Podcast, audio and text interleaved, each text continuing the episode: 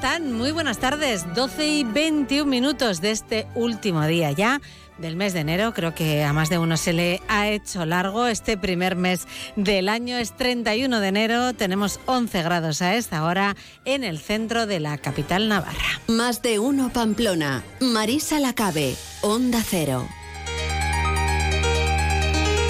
Hasta las 2 de la tarde, como cada día, les vamos a acompañar en este día en el que estaremos enseguida, atentos a las noticias de esta jornada, un día en el que vamos a tener también ocasión de compartir unos minutos con el secretario general de ANET, la Asociación Navarra de Empresarios de Transporte por Carretera y Logística. Queremos saber de qué manera está afectando lo que está ocurriendo ahora mismo en Francia, esas protestas que tienen... Eh, bloqueadas eh, muchas carreteras, bueno, pues de qué manera está afectando a los transportistas navarros. También vamos a tener ocasión de charlar hoy unos minutos con el presidente de la Mancomunidad de la comarca de Pamplona, con David Campeón. Mañana suben, a partir de mañana suben los precios del transporte eh, urbano comarcal de las villavesas. Hay cambios también eh, con los contenedores y la apertura eh, por, con tarjeta. Bueno, temas de actualidad de la mancomunidad que trataremos con David Campeón. También vamos a tener ocasión de charlar con Fermín Irigaray, que es el presidente de la IGP Ternera de Navarra. Eh, han estado eh, realizando unos talleres escolares que acercan a los más jóvenes la producción local, el comercio de cercanía y la alimentación equilibrada. Queremos eh, pues, hablar de estos talleres y también de cuál es la situación de este sector ganadero mm, para el que tampoco parece que corren demasiados buenos tiempos.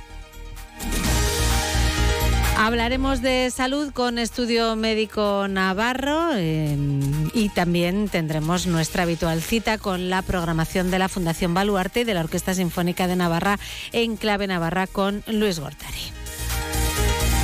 Terminaremos con el punto final hoy de la periodista y escritora Marta Borruel. Un día este miércoles 31 de enero que es un gran día para donar sangre porque todos los días son unos días estupendos para hacerlo, para decidirse, para tomar esa decisión de ser donante de sangre. Si quieren obtener información, si necesitan eh, saber en qué consiste el procedimiento, cuáles son los requisitos, bueno, cualquier cosa que se les ocurra, toda la información está en la página web de Adona, la Asociación de Donantes de Sangre de Navarra, www adona.es. Repetimos, para que puedan tomar nota, www.adona.es, recordando siempre que donar sangre es regalar vida. 12 y 24 minutos, vamos ya con la actualidad de la jornada. Avance informativo, espacio patrocinado por Caja Rural de Navarra. Caja Rural de Navarra, siempre cerca.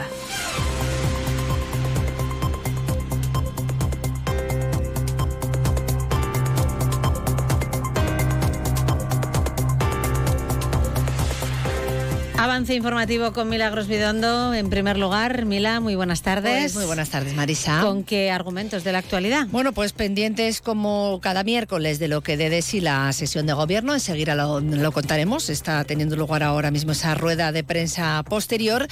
Pero vamos con una buena noticia porque la mascarilla, Marisa, en los centros sanitarios parece ser que tiene ya los días contados. Bueno, parece ser que va a dejar de ser obligatoria a partir de la semana que viene en virtud de ese acuerdo que se adoptó en el Consejo Interterritorial que establecía su uso obligatorio hasta que se produjera un descenso de la incidencia de los virus respiratorios durante dos semanas y parece que estaríamos prácticamente en ese momento. Ayer lo anunciaba en una entrevista en Navarra Televisión el consejero de Salud Fernando Domínguez. Lógicamente hay que comunicarlo esto al, Ministerio también y puedo anunciar que desde el próximo lunes eh, dejará de ser obligatoria la mascarilla en centros de salud y centros hospitalarios seguirá siendo recomendable. Antes de que fuese obligatoria había muchos usuarios que ya iban con ella Bueno, pues ahí está ese anuncio que realizaba Fernando Domínguez y en este sentido tenemos que decir que el informe epidemiológico del Instituto de Salud Pública y Laboral de Navarra correspondiente a la semana del 22 al 28 de enero demuestra que la epidemia de virus respiratorios está remitiendo en Navarra, que registra dos semanas consecutivas de descenso en las consultas por esa misma cuestión en atención primaria. Descienden a 43 los ingresos hospitalarios por gripe frente a los 68 de la semana anterior Baja también la circulación del COVID-19 que ha ocasionado 13 ingresos hospitalarios, 20 la semana anterior. Y se mantiene en niveles bajos también el número de casos de virus respiratorio sincitial. En total se han confirmado 19 casos, 9 de ellos hospitalizados, si bien ninguno de los ingresos hospitalarios era menor de 15 años. Al margen de esta cuestión, contamos también que Sociedad Civil Navarra ha convocado unas manifestaciones silenciosas cada jueves a las siete y media de la tarde bajo el lema Basta de mentiras, no a la amnistía.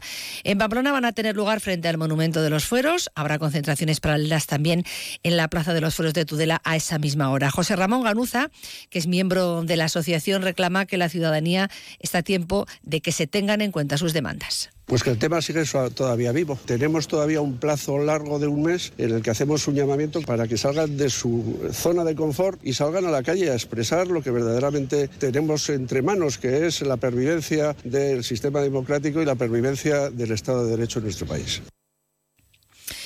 También tenemos hoy la vista puesta a Marisa en Madrid, donde se encuentra el consejero de Educación, Carlos Jimeno. Está participando en la conferencia sectorial de educación para abordar el uso de los dispositivos móviles en el ámbito educativo. Esta es una demanda ciudadana que muchos centros escolares ya llevan aplicando y que están sancionando incluso en el caso de incumplimiento. En Onda Cero charlábamos con Javier Echeverría, director de Escolapios. En el colegio en general no se permite, salvo que el profesor lo autorice para alguna actividad en concreto que se va a hacer. Por ejemplo, una actividad de sacar fotografías cuando se hace una excursión o alguna grabación para algún trabajo. Pero si no, hace ya mucho tiempo que no lo utilizamos.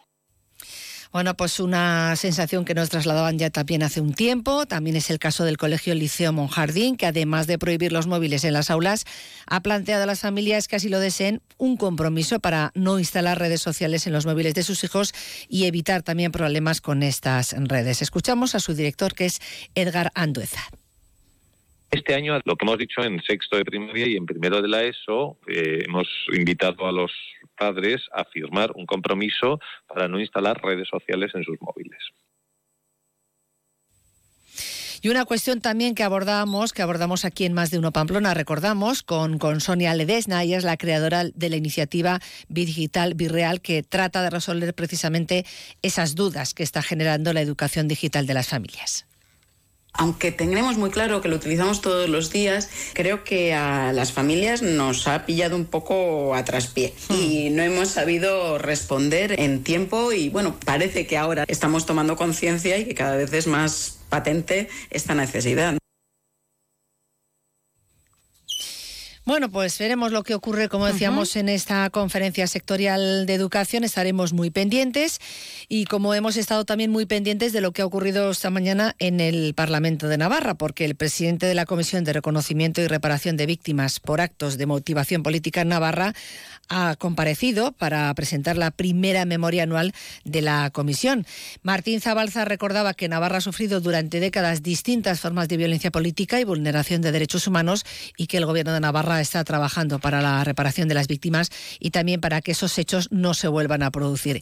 Y a la luz de varios informes realizados en las últimas legislaturas, Martín Zabalza extraía algunas conclusiones. El número de casos denunciados nos permite hablar de abusos a escala importante en distintos periodos periodos históricos, durante la dictadura franquista, la transición democrática y en un contexto de lucha contra el terrorismo. Asimismo, y tras el estudio de 50 alegaciones de tortura seleccionadas de manera aleatoria del listado del IBAC, se considera que estas personas han hecho un relato consistente y creíble de su experiencia con patrones congruentes. Y hablando también de víctimas, pero de otra índole, hay que decir, Marisa, que hoy ha entrado en funcionamiento el Juzgado de Violencia sobre la Mujer número 2 de Pamplona. Es un organismo de nueva creación y han tenido la oportunidad de visitarlo el vicepresidente primero y consejero de Igualdad, Félix Taberna, y también la consejera de Justicia, que es Amparo López. Eh, esto yo creo que es una buena noticia, un segundo juzgado de violencia de género no es una buena noticia por lo que significa del incremento de violencias de género, las estadísticas que ha comentado la consejera, sino porque vamos a dar a estas personas vulnerables pues una mayor garantía de accesibilidad, de comodidad y en definitiva también de servicio público de calidad. Es una política transversal, la de las políticas de igualdad. La política de igualdad, eh, uno de los referentes importantes, lógicamente, es la atención al vulnerable y sobre todo eh, acometer eh, con eficacia y eficiencia lo que es la violencia machista. Hoy estamos aquí para presentar el segundo juzgado de violencia de género en Pamplona. El objeto es acercar el juzgado a las víctimas, dotarlo de más accesibilidad y descargar de trabajo al juzgado número uno. El volumen de casos es importante. En el año pasado, 2023, se vieron 2.560 casos y eh, se pretende proteger al vulnerable. En esa línea de trabajo, el Gobierno de Navarra está apostando por una visión transversal bueno, pues una visita que realizaban Félix Taberna y Amparo López, acompañados del presidente del Tribunal Superior de Justicia de Navarra, Joaquín Galvez, quien, por cierto, ha explicado que bueno, habían hecho una solicitud eh, con urgencia eh, para contar, como decíamos, con este juzgado de violencia sobre la mujer número 2 de Pamplona, porque la situación empezaba ya a ser preocupante, sobre todo porque el número de diligencias que estaban viendo pues, se había duplicado en un par de años, en estos últimos años. Y también contamos, hablando también de este ámbito que el lunes Lilas e Impacto de Género ya han advertido de la falta de transparencia sobre el destino del millón y medio anual que percibe Navarra con motivo del Pacto de Estado contra la Violencia Machista. Hablaban de un informe del que daban cuenta ayer en la Brújula de Navarra. Teresa es la portavoz de Lunes Lilas. Desde 2018 le correspondía un millón y medio anual. De los datos que hemos sacado a violencia específicamente de género y desde luego desde un organismo como el Instituto Navarro por la Igualdad no se han implementado. Nosotros no decimos que no se haya invertido, que igual sí, pero que nos digan dónde. Que nos digan sí, no, dónde y desde cuándo. Y atentos estamos a la situación que atraviesa el sector del transporte. Las protestas en Francia están afectando eh, a, muchos transportistas. Queremos conocer cuál es la situación de los transportistas eh, navarros. Para ello nos hemos puesto en contacto con Ignacio Radre, que es secretario general de ANET, la Asociación Navarra de Empresarios de Transporte por Carretera y Logística. Muy buenas tardes. Buenas tardes. Bueno, imagino que, andáis siguiendo continuamente la última hora ¿no? de lo que ocurre en Francia. Así es, mantenemos a todos nuestros asociados informados, pues cada, pues mandamos tres, cuatro circulares al día para que sepan cómo están la, cómo está la situación. Eh, mandamos páginas de referencia con estados de, de, la situación de carreteras y en este momento, bueno, parece que, que se está centrando en París eh, sin olvidar que en varias carreteras están haciendo marchas lentas y bloqueos. Más o menos los últimos datos hablan de 69 autopistas cortadas, 50 autopistas con restricciones pues, por marchas lentas o bloqueos. Y en las nacionales tenemos 24 cortadas y 17 con acciones de tráfico restringido. Esto, pues llevamos una semana así. El viernes pasado fue quizás el peor día. El fin de semana se relajó, se relajaron las movilizaciones y volvieron otra vez de manera fuerte el, lunes, principalmente centrándose en París. Y yo creo que lo que más nos molesta es la, dejadez de la policía, eh, la desatención cuando asaltan nuestros camiones y, y, las restricciones de las autovías, porque a un camión, si tienes a la policía realmente controlando los piquetes, en una autovía no lo paras. Entonces, bueno, pues eh, hay cierto malestar en el sector pues por cómo está actuando la gendarmería francesa eh, en cuanto a los desvíos de carreteras, mandándonos por comarcales que no están preparadas para los, los vehículos de 40 toneladas y dejándolos pues sin señalizaciones de ningún tipo y guiándose pues con los sistemas a bordo de, de los propios vehículos con el riesgo de encontrarse pues un puente por el que no pasen, cualquier cualquier situación porque esas carreteras no están preparadas para nosotros. Lo suyo sería que abrieran las autovías y cuidaran de que no hubiera movilizaciones en, en las autovías para garantizar la libre circulación del tráfico. Decías una semana así y la previsión es que esto continúe ¿no? durante más tiempo.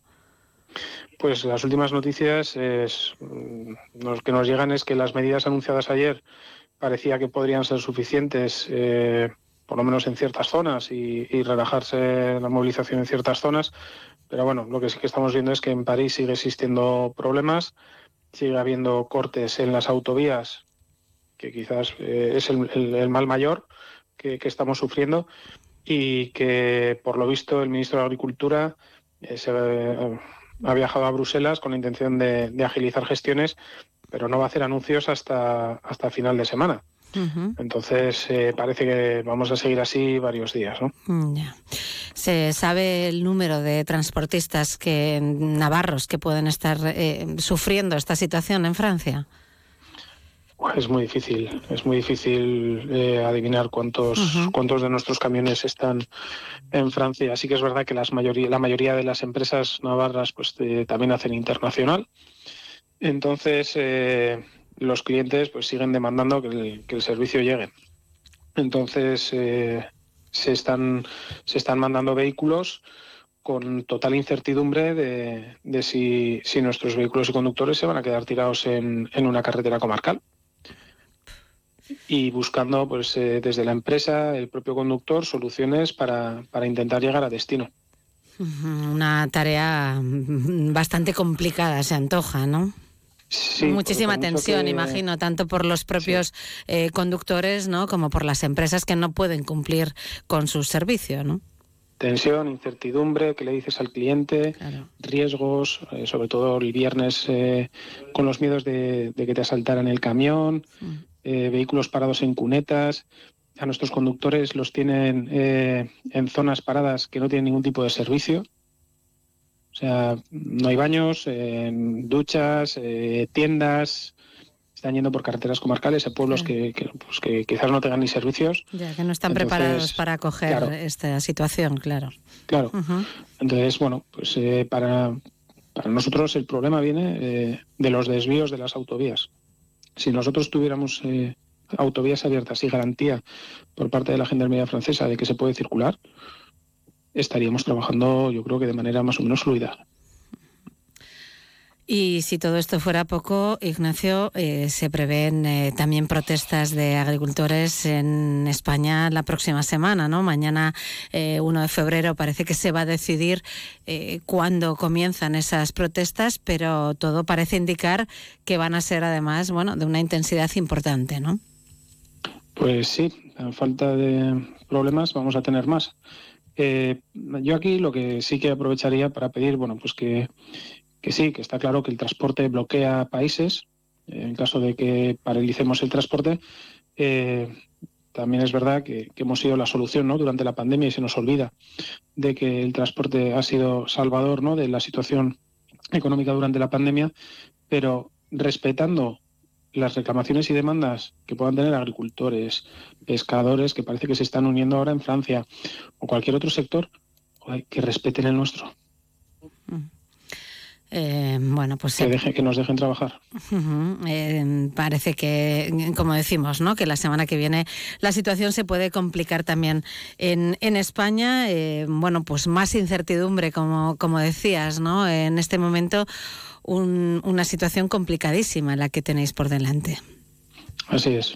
Uh -huh. Que, y no sabemos cuándo va a acabar. Eso es. Uh -huh. Porque no, de momento mm, pocos detalles conocemos sin duda de, de esas protestas. Mañana parece que, que podamos eh, podemos conocer más, pero sí que desde aquí, desde Navarra, se anunciaban bueno protestas mmm, en el tiempo incluso que puedan extenderse ¿no? y, y, alargarse, con lo cual la situación se puede agravar aún más. Eh, Ignacio, esto es, iba a decir, pues una suma, ¿no? Porque ya venís también de una situación difícil, ¿no? Con, con la subida de, de, costes y demás, ¿no? Sí, el sector no es que tenga unos márgenes bollantes como para tener que soportar el mismo precio del viaje a un conductor parado tres días en un punto X de la carretera sin servicios. ¿no? Uh -huh. Creo que el sector ya viene dañado. Hay medidas también pendientes para el sector. Con esto no estoy diciendo que nos vayamos a movilizar mañana. Yeah. Creo que, eh, por suerte, el sector tiene unas mesas de negociación abiertas, que hemos conseguido cosas durante estos últimos años, pero que todavía queda eh, cosas por hacer eh, para el sector transporte. Entonces, bueno, pues eh, a ver cómo, cómo lidiamos todo este todo este follón que nos viene encima, ¿no? Nosotros desde ANED, pues sí que mantenemos informados a, a todos nuestros socios y bueno, pues atendemos pues cualquier problema que, que, puedan tener, pues como, como sea, ¿no? De hecho, bueno, pues en Francia el fin de semana pasado hubo problemas con, con el registro de los tacógrafos porque te hacían, eh, te hacían mover el camión cuando tenías que hacer descanso. Este, pues toda la normativa compleja que tiene el transporte en cuanto a conducción y descanso, bueno, pues nos hemos preocupado desde las organizaciones empresariales que, que el propio ministerio regule una, un salvoconducto, ¿no? De alguna forma que se va a publicar hoy para que nuestras empresas no tengan luego sanciones por todo lo que está pasando, ¿no? Además de que ya tienen bastante, ¿no? Flexibilizar un poco ese tema, ¿no? Así es. Y además está todavía en el aire el tema de los peajes, ¿no? A, los vehículos eh, pesados. Mira, en ese, en ese tema, ahí es, eh, ya veremos lo que pasa, pero eh, no voy a anunciar nada que que no, que no sepáis ya, ¿no? que, es que total, rechazamos totalmente toda la implantación de peajes solo en Navarra, ¿no?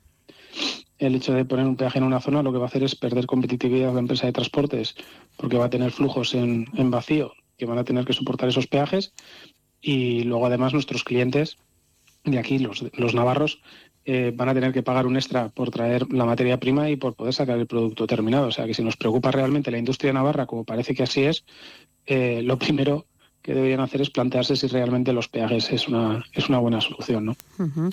¿Os está costando eh, contactar con el Gobierno de Navarra en esta materia? Eh, sí. El año pasado solicitamos reuniones al consejero anterior, solicitamos reuniones al nuevo consejero y a pesar de que somos insistentes, bueno, pues al final conseguimos una reunión a finales de diciembre en la que se nos dijo, bueno, pues que básicamente esto está muy verde, eh, todavía no tenemos el OK de Europa. Eh, otras comunidades eh, en el País Vasco ya lo tienen, por eso van a ir más rápido que nosotros. Nuestra preocupación básica es que esto se implante, si se implanta a nivel estatal. O sea, lo que no tiene sentido es ponerlo en una zona concreta, pequeña además, como es Navarra o el País Vasco, ¿no? si no viene refrendado por todo lo que es un, en España, ¿no? Una implantación general en España.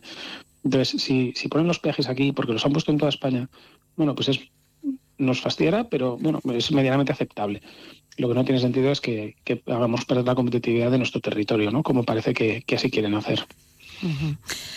Bueno, pues eh, desde luego incertidumbres sobre el sector del transporte. No sé si tenéis alguna más todavía o, algún reto ¿no? importante para este año que, ha comenzado hace poco, Ignacio. Bueno, pues tenemos pendientes negociaciones con el Ministerio que parece que no está atendiendo todo lo bien que, debería a los representantes nacionales de, nuestro sector, que está regulado en el Comité Nacional. Y tenemos pendientes aspectos tan importantes como bueno, pues, eh, los tiempos de carga y descarga, el hecho de que tengan esperando a nuestros conductores, eh, el, tema de las áreas de descanso seguro, que mejoren los servicios en las áreas de descanso. Todos esos temas, bueno, pues que, esperamos a poder afrontar este año y, esperemos que de manera exitosa, ¿no? Bueno, pues eh, lo vamos a dejar aquí. Ignacio Radre, eh, secretario general de ANET, Asociación Navarra de Empresarios de Transporte por Carretera y Logística, a ver si se van despejando un poco los nubarrones y a ver si se puede retomar cuanto antes la actividad habitual ¿no? de, todos esos eh, camiones que ahora mismo se encuentran en Francia bloqueados o, o en esa situación que estábamos comentando. Gracias por atendernos hoy en Onda Cero. Muchas gracias a vosotros. Y, pendientes de lo que ocurre con los transportistas y pendientes también de la sesión de gobierno habitual de los miércoles que ha seguido hoy Javier Saralegui. Muy buenas tardes, Javier. Marisa, Milagros, buenas tardes. Cuéntanos cuáles han sido los acuerdos adoptados. Varios temas. Se crea el Comité de Ética y Regulación de Medicamentos que viene a dar continuidad a la labor que desde el año 93 hace el Comité de Ética en el Departamento de Salud. Se renuevan los miembros o bastantes de ellos del Consejo Navarro de Euskera, que es un órgano consultivo muy importante para el Ejecutivo para definir las políticas políticas lingüísticas, en concreto con la del euskera. En novedades en el plan de residuos eh, Navarra que ocupaba desde los años 2017 a 2027. Se va a revisar ese plan de residuos por la autoevaluación que se hace del plan y por los nuevos marcos normativos. En este sentido ha dado datos interesantes el consejero porque estamos eh, a veces todo el día hablando de los residuos domésticos y tal y resulta que los residuos comerciales y domésticos solo son el 10% de los residuos que se generan en Navarra. El 40% los generan la, la construcción, excavaciones, movimientos de tierras, áridos y demás, y el 31% son residuos industriales. Pero eh, respecto al residuo comercial y residencial, la planta de Imarcoain será fundamental, la que está construyendo la mancomunidad, para eh, que eh, vaya al vertedero en lugar del 48% como va ahora, vaya el 25% de los residuos y ya se ha bajado del 67 al 48% desde el año 2010. Aprovechando que estaba el consejero de Medio Ambiente, se le ha preguntado por los análisis que se están realizando de los lotes de compost de la planta de Artajona que estaba recibiendo eh, lixiviados para los que en principio no tenía eh, autorización. Daba detalles el consejero José María Yardi. Realizamos, eh, como comentamos, eh, análisis eh, con respecto a E. coli, eh, salmonella, etcétera, que fueron negativos. Hemos re- realizado análisis de metales pesados que también han resultado negativos. La planta tiene hasta el día 13 de febrero para contestar y alegar a la resolución de cierre cautelar que, se le notificó. Hasta el momento presente no hemos tenido en el departamento por lo menos una contestación a ese, a ese nivel y en cualquier caso también se van a analizar eh, se, están analizando eh, los eh, distintos lotes de compost que, existen en De momento con negativo, ¿eh? recordemos, resultado negativo, recordemos que los lixiviados son los residuos líquidos a diferencia del compost. Y por otro lado, respecto a las obras del túnel de Velate, la consejera portavoz Amparo López ha defendido que el informe y la adjudicación está hecha dentro del marco legal y está todo colgado en la web, de, en, el, portal de transparencia y se le ha preguntado por qué el presidente de la mesa de contratación sigue trabajando con 73 años de edad. Pues mira, es un tema que, sí, que efectivamente lo hemos analizado con mucho detenimiento mm, en sesión de gobierno y eh, estábamos ante una excepcionalidad, un conocimiento profundo, exhaustivo, técnico importante y una carencia en la cobertura de esa plaza. Estamos en todo ese proceso. Sé que el director general de Función Pública y el director general de Obras Públicas están trabajando para agilizar cuanto antes ese procedimiento porque Pero no se quiere perder el conocimiento que tiene el personal de la administración, pero eh, se quiere agilizar, pero sigue trabajando esta persona con 73 años y se le ha empleado un año más. Bueno, vamos a atender también a la actualidad de Pamplona con esa comisión de urbanismo que se desarrolla en el ayuntamiento. Jorge Tirapu, buenas tardes. Buenas tardes, sí, donde se ha rechazado la propuesta de declaración de UPN en torno a ayudas a la rehabilitación. Ha dicho el concejal Juanjo Echeverría, eh, ha mostrado sus temores, mejor dicho, ante la posibilidad de que se pierda un 30% de esa cuantía de ayudas a la rehabilitación en Pamplona. Respondía el concejal de urbanismo José Abaurrea. Yo de, de- mm, iba a decir de conveniencia, no, un matrimonio bien avenido. De todas maneras, con lo que me han dicho ustedes, mis peores temores se confirman. No va a haber convocatoria 2024 para nuevos edificios de los fondos MRR. Me lo acaban de decir. Eso nos va a permitir optar a la obtención de recursos adicionales fruto del remanente que se van a generar en la financiación europea. Es decir, lo que no han podido ejecutar otras comunidades autónomas, vamos a poder ejecutarlo desde la Comunidad Foral de Navarra. Y ya se han mantenido dos reuniones con el Ministerio de Vivienda a esos efectos por parte del Gobierno de Navarra. Y se ha solicitado tanto verbalmente como por escrito. Bueno, son algunas de esas cuestiones tratadas en esa comisión de urbanismo del Ayuntamiento de Pamplona. Bueno, pues lo dejamos ahí. Jorge Mila, os escuchamos en el informativo a las dos y media y a ti, Yo me Javier, quedo. ahora mismo. Hasta luego. Hasta luego. Han escuchado el avance informativo patrocinado por Caja Rural de Navarra. Caja Rural de Navarra, siempre cerca. Descubre el plan Disfruta Seguro de Caja Rural de Navarra. Tendrás mayor protección al agrupar tus seguros pagando mes a mes. Dispondrás de ventajas exclusivas, gestor personal, orientación médica y asesoramiento jurídico telefónicos, experiencias de ocio. Disfruta de la vida y confía el resto a Caja Rural de Navarra. Consulta condiciones en cajaruraldenavarra.com. La previsión del tiempo.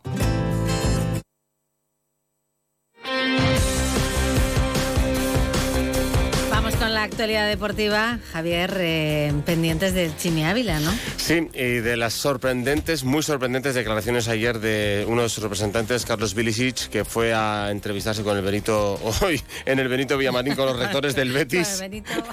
con los rectores del Betis. Eh, Chimi Ávila tiene contrato en vigor durante dos años y medio más con el Club Atlético Sasuna y puso en boca de su representado, es decir, del Chimi, eh, que eh, quiere salir de Osasuna. Yo creo que esto es un error muy grave. Nunca había escuchado en pleno proceso de negociación que se ponga en boca del jugador claramente de sí quiere salir del club en el que está.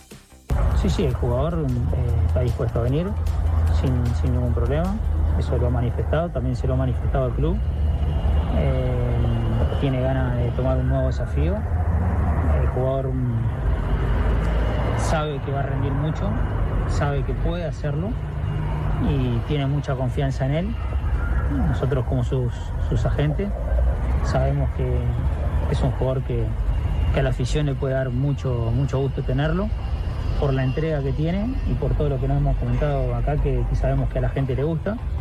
Eso ya lo pudieron ver ustedes en Huesca, lo pudieron ver en, en Osasuna eh, y no por nada también lo que hizo el Barcelona, ¿no? Y, había otro equipo de la liga inglesa también que bueno, estaba en tratativas y, y bueno, nosotros estuvimos eh, viendo que, que, que, la llegase acá, creíamos que, que lo más eh, productivo en este momento para Chimi era que llegue, que llegue a, a Betis. Lo más productivo para el Chimi es que llegue al Betis. El jugador quiere un nuevo desafío. Eh, está a gusto, quiere venir a- al Betis y tiene contrato con Osasuna. ¿Qué pasa? Pensando tanto en la cuerda, ¿qué pasa si no hay acuerdo entre los clubes? Porque dijo el representante, ahora que se pongan de acuerdo los clubes. ¿Qué pasa si el ¿Y si viernes el? Chimi sigue siendo jugador de Osasuna? ¿Cómo le va a recibir la grada?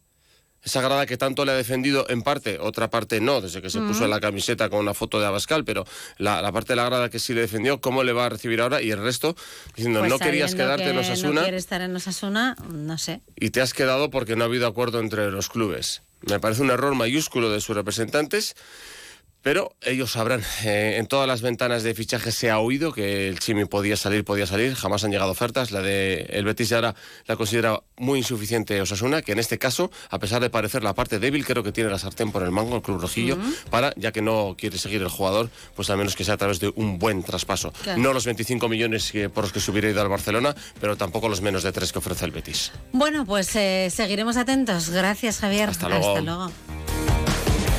Más de uno Pamplona. Onda Cero. La previsión del tiempo.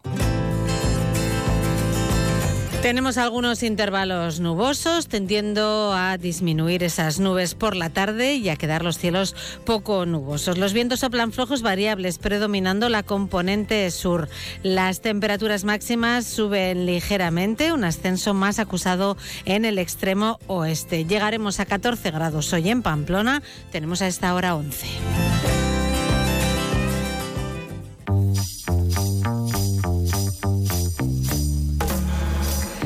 Y vamos, como es habitual cada día, a conectar con el Departamento de Comunicación de la Policía Foral. Saludamos hoy a Iñaki Arrula. Muy buenas tardes.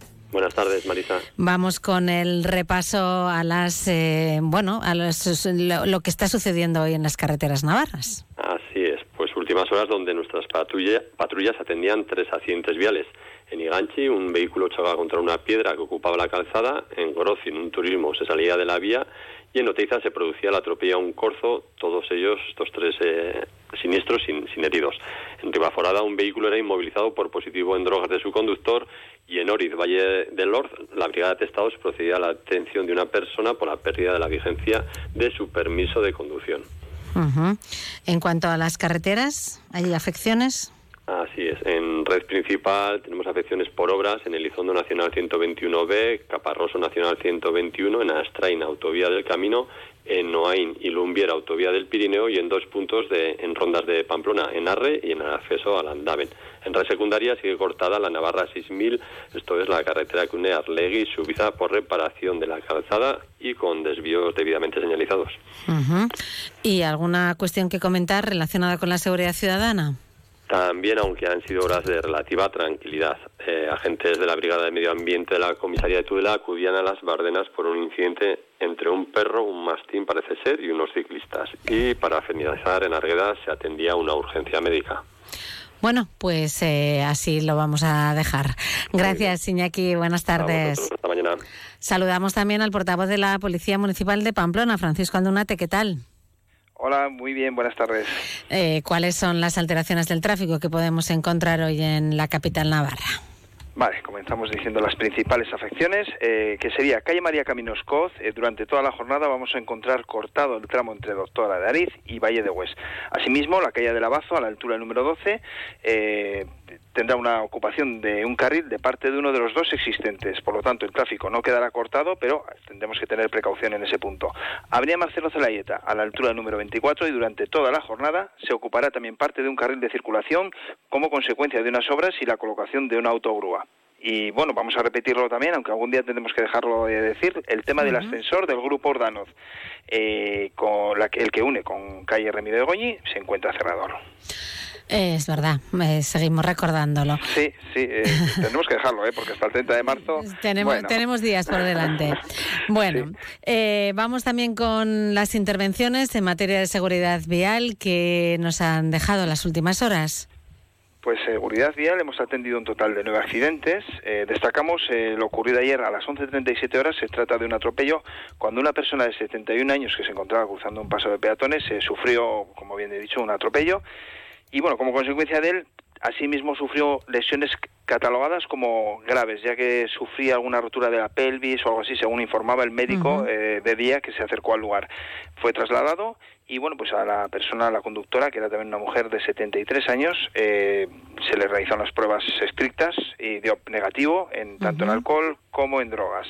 También eh, en tema de seguridad vial destacamos que un conductor fue imputado por un delito contra la seguridad vial al carecer de permiso de conducir tras la pérdida total de sus puntos por varias infracciones. Y en materia de seguridad ciudadana, ¿algo destacable? Bueno, pues eh, hoy hemos tenido ya, ya empezamos a volver otra vez, no sé si por final de mes o por qué, ¿eh? Eh, hoy ha habido un poquito más de movimiento. Intervenciones han sido más o menos las que se llevan habitual en como cualquier jornada eh, laboral. 50 intervenciones por nuestra parte, casi todas solucionadas por la actuación de los policías actuantes. Y luego, pues bueno, seis denuncias eh, registradas en nuestra oficina y dos detenidos. Dos detenidos que pasan a ser un varón de 50 años que fue detenido por cometer un quebrantamiento de condena a no respetar una orden de alejamiento sobre su mujer. Tras una, bueno, pues una disputa que tuvo en su día, eh, protagonizó una serie de lesiones a su mujer el juez dictaminó una orden de, de, pues, de alejamiento y no la cumplió. Se le detuvo por ese caso. Y luego otro caso que tenemos de maltrato en el ámbito familiar, la lacra que estamos teniendo, un varón de 48 años que la madrugada protagonizó una discusión con su pareja actual y le causó, bueno, le, le propinó algún golpe causándole arañazos y algún hematoma en su rostro. ¿Mm? La denuncia se formalizó y bueno, pues se pedirá, se pondrá a disposición judicial para que dictamine lo oportuno. Eh, no queremos abandonar el programa o no queremos irnos eh, sin decir que, bueno, hoy como día 31, día especial para mucha gente, ¿no? Y quizás de cobranza y todo. Pero bueno, para nosotros, para Policía Municipal, también es un día especial, ya que comenzamos eh, con la celebración de esos 50 años de aniversario de acceso de la mujer al cuerpo de Policía Municipal. Hoy comenzamos con una inauguración a las 5.30 horas en el Palacio de Condestable, eh, una exposición de fotografías y algún otro material y luego el día 14 se realizará otro acto en la sala de armas de la Ciudadela. Pero bueno, hoy por hoy eh, invitamos a todo el que se quiera acercar, estará desde hoy hasta el 24 a la exposición que citamos en el Palacio de Condestable a las 5.30 horas. Hasta el Y lo 24 que- de febrero, entonces. Hasta el 24, efectivamente. 50 años de la incorporación de la mujer a la Policía Municipal de Pamplona. Bueno, pues es una bonita fecha, ¿eh? bonito aniversario para celebrar. Yo creo que sí. eh, hemos conseguido contactar además con muchas, con la mayoría de, de las que, bueno, de las que fueron las protagonistas de esto y están pues muy emocionadas. Muy ¿eh? bien. Bueno, pues eh, seguro que habrá tiempo en este Más de Uno Pamplona algún día para, para poder tratar el asunto con más profundidad. Francisco Aldunate, gracias. Hasta mañana. Muchas gracias a vosotros esta mañana. Llegamos de esta forma a la una de la tarde, tiempo de noticias nacionales e internacionales. Después regresamos y seguimos en más de uno Pamplona. Charlaremos en primer lugar con el presidente de la Mancomunidad de la Comarca de Pamplona, David Campión.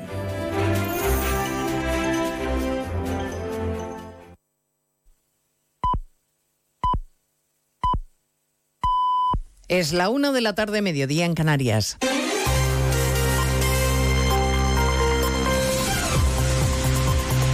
Noticias en Onda Cero. Buenas tardes, avanzamos algunos de los asuntos de los que vamos a hablar con detalle a partir de las 12 Noticias Mediodía, con la incógnita no resuelto de si el gobierno va a seguir cediendo a las exigencias de Junts, que amenaza con dejar caer a Sánchez si no amplía el paraguas de la amnistía y no garantiza al 100% la impunidad de Puigdemont y de todos los demás. Tras el bofetón parlamentario que ayer le dieron al gobierno los siete diputados de Junts, hoy el número dos de la formación independentista, Jordi Turull, avisa de que no habrá legislatura si Sánchez no pasa por el aro. Nosotros debemos ser los últimos a ser amnistiados, pero lo que no haremos es encontrar una solución para unos y que los otros queden como que no va para ellos. No podemos mirar a los ojos de toda esa gente que están imputados con unos relatos absolutamente delirantes y decirles, mira, la cosa va así. Mira, no.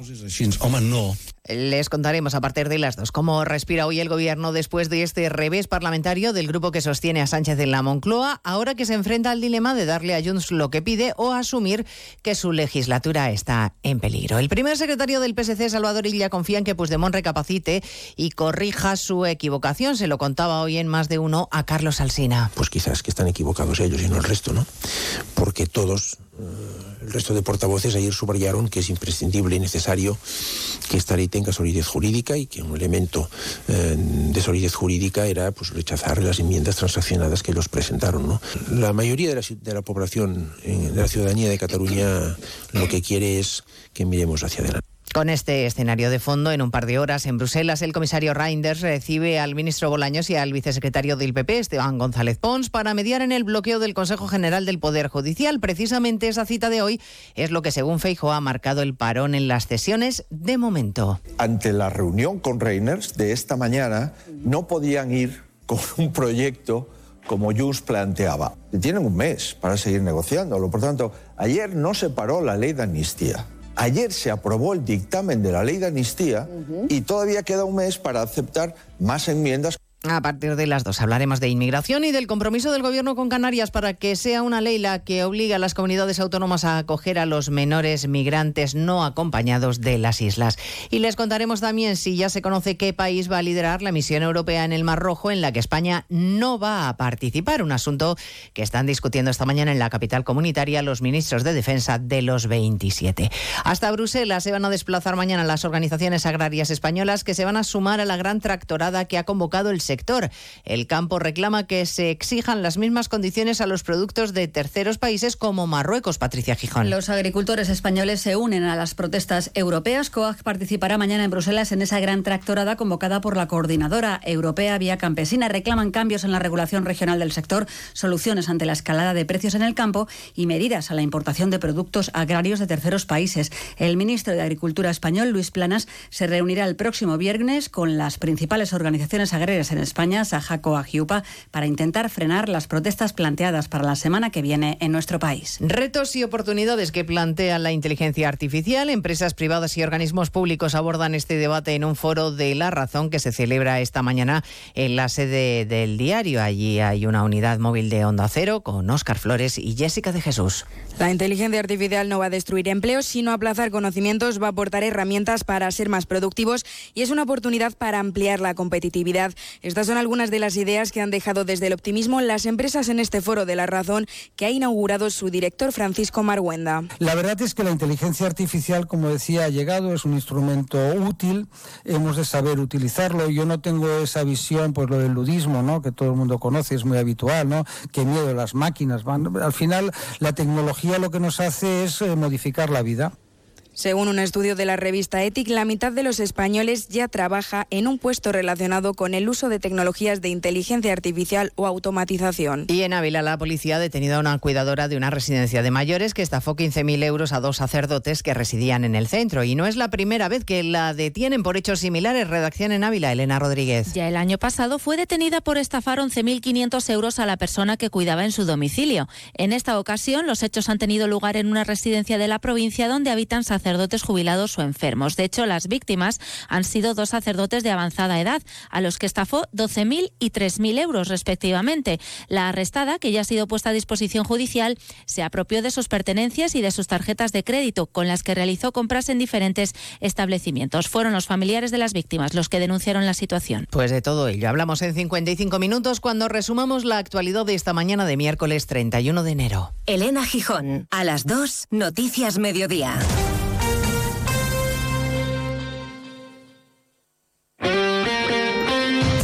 Este miércoles la liga se pone al día en Radio Estadio. Los equipos de la Supercopa recuperan los partidos pendientes. Desde las 7 de la tarde, el Barcelona recibe a Osasuna en el primer partido tras la decisión de Xavi Hernández de abandonar el club a final de temporada. Y desde las 9, en duelo de vecinos, el Atlético de Madrid recibe en su fortaleza del Metropolitano al Rayo Vallecano. Este miércoles vive la liga en Radio Estadio con Edu García. Te mereces esta radio. Onda Cero, tu radio. Onda Cero Navarra. ¿Conoces el desafío Overtrails Adventure? ¿Te gusta pasear por la naturaleza? ¿Te gustaría disfrutar de un descanso activo en familia? Turismo y deporte van de la mano para conocer seis parajes únicos de nuestra tierra, nuestra historia, tradiciones y gastronomía. El desafío Overtrails Adventure es el evento turístico deportivo para disfrutar en familia, con amigos o solo durante seis fines de semana de abril a noviembre. La fuga de Ezcaba. Ruta de las bodegas y Camino de Santiago. La vuelta del patrono. Las golondrinas Valle de Roncal. Trilogía de Bastani. La Ribera Huerta y Bardena. Conócelo y apúntate en la web desafíovertrisadventure.com. Fin de semana repleto de diseño en Pamplona. ¿Dónde? En Crea Navarra Arte Digital y Tecnología. El sábado 3 de febrero, jornada de puertas abiertas en Crea Navarra, con talleres y sesiones informativas para las carreras oficiales en diseño gráfico, moda, interiores, animación 3D y diseño y creación en videojuegos. No te quedes sin tu plaza. Apúntate en la web www.creanavarra.es. Descubre el plan Disfruta Seguro de Caja Rural de Navarra. Tendrás mayor protección al agrupar tus seguros pagando mes a mes. Dispondrás de ventajas exclusivas, gestor personal, orientación médica y asesoramiento jurídico telefónicos, experiencias de ocio. Disfruta de la vida y confía el resto a Caja Rural de Navarra. Consulta condiciones en cajaruraldenavarra.com. ¿Por qué repostar en Eurocam? Porque la mejor energía es la que cuida tu motor y cuesta menos. Compruébalo en las estaciones Eurocam, dotadas de un triple filtro que limpia el combustible de bacterias, partículas y humedad. Y con la tarjeta Eurocam tendrás descuentos en diésel y gasolina. Ahorra y cuida tu motor en Eurocam. En Pamplona, Polígono Agustinos. En Tudela, Polígono Las Labradas. Este jueves 1 de febrero tienes una nueva cita con la gran familia empresaria Navarra, el podcast de ADEFAN, la Asociación para el Desarrollo de la Empresa Familiar Navarra. En esta ocasión, ADEFAN colabora en la presentación de los premios Rey Jauma I en Pamplona. Te contamos las claves de unos reconocimientos que buscan unir ciencia, innovación y empresa para lograr más bienestar y prosperidad. Escúchalo aquí, en Onda Cero Navarra. Este jueves 1 de febrero, la gran familia empresaria Navarra, en el espacio Más de Uno Pamplona con Marisa Lacabe. No te lo pierdas. Hierros Landaven, almacén de hierros, vigas, chapas, tuberías y calibrados en todas sus formas y medidas comerciales. Profesionales cualificados del sector con una garantía completa de satisfacción y precios muy competitivos. Hierros Landaven, calidad excelente. Polígono Industrial Landaven, Travesía, calle A, Pamplona.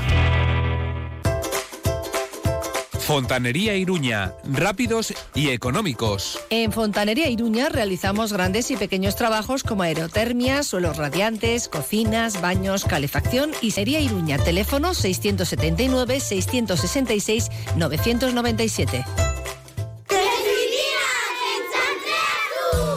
Jesuitinas Pamplona elige cuidado, respeto y salud emocional. Comenzar el cole es una gran aventura que necesita abrazos, sonrisas, tiempo y dedicación. Facilitamos entradas y salidas respetuosas que permiten que las familias acompañen a los niños y niñas al aula. La metodología por rincones favorece la adaptación a sus intereses y a sus ritmos de aprendizaje de manera natural. Las tres horas semanales de psicomotricidad les ayudan a descubrir la alegría del movimiento. Jesuitinas, en Chantrea Sur, teléfono 948 127211 y jesuitinaspamplona.es.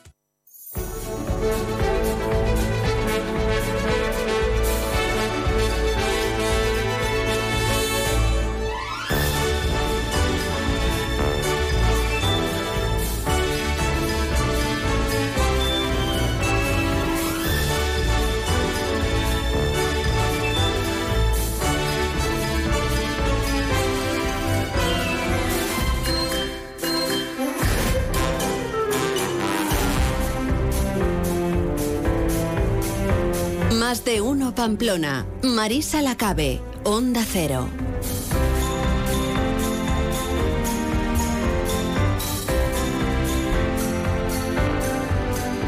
La una y diez minutos, seguimos en más de uno Pamplona, aquí en Onda Cero. Vamos a tratar ahora eh, durante unos minutos de la actualidad de la mancomunidad de la comarca de Pamplona. Para ello contamos al otro lado del teléfono con su presidente David Campeón. Muy buenas tardes.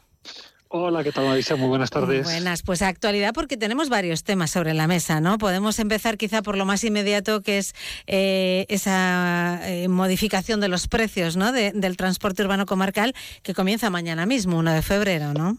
Eso es, eh, esta modificación de precios se aprobó el año pasado en la Asamblea de diciembre, pero bueno, como hay que pasar unos plazos hasta que las ordenanzas toman vigor, pues empiezan mañana, ¿no? Aplicarse estos precios, que incluye una pequeña subida del 5%, que unido a, pues al, descuento que hay de, propiciado por el Ministerio de Madrid y gobiernos y ayuntamientos, pues hace que el billete pues siga siendo pues muy, barato, ¿no?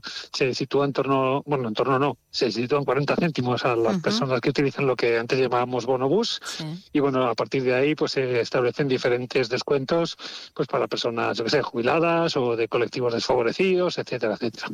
Esos descuentos hasta sabemos hasta cuándo van a durar o bueno, eh, eh, por de pronto este año estamos contentos nosotros porque hasta ahora habían sido todo el rato, em, eh, digamos, anuncios semestrales y en mm. este caso, pues lo que se anunció desde el gobierno es que va a ser un descuento anual. Por lo menos este año se mantiene por completo. O sea, todo el año a ese precio de 40 céntimos, lo que es el formato reducido, ¿no? Porque sí, el que el que más se usa, digamos, el bonobús normal, digamos, eso es. Sí que es verdad que además estamos en un momento en el que se han batido récords, ¿no? De uso del transporte urbano comarcal, aunque también decían que se había perdido velocidad media. Sí, efectivamente, pues eh, eh, si el año 2019 fue el año de récord del transporte comarcal con 40 millones de viajeros, pues este año fíjate que nos hemos plantado en 42 millones y medio. O sea, hemos pegado un salto hacia adelante y bien, es cierto que, que cada vez eh, las villavesas van un poquitín más despacio, pues entre otras cosas porque se monta más gente y entonces las villavesas tienen que ir más despacio porque la gente pues tarda en ticar su, su tarjeta y luego también pues porque la ciudad, bueno, no está todavía digamos, adaptada o pensada o no se mm, digamos, se adapta a los tiempos que corren a la velocidad que a nosotros nos gustaría, ¿no? Yo creo que hay que trabajar más el tema de los carriles buses, de la prioridad semafórica, de las ondas verdes, y bueno, en ello estamos con el ayuntamiento, sobre todo de Pamplona, pero también con el de Burlada, por ejemplo, o con, o con Barañain, pues para digamos que favorezcan ya de una forma más decisiva pues a las villavesas pues para que vaya más rápido, los conductores y conductoras puedan ir más relajados, digamos, para, para que no pasen tanto estrés, etcétera, etcétera.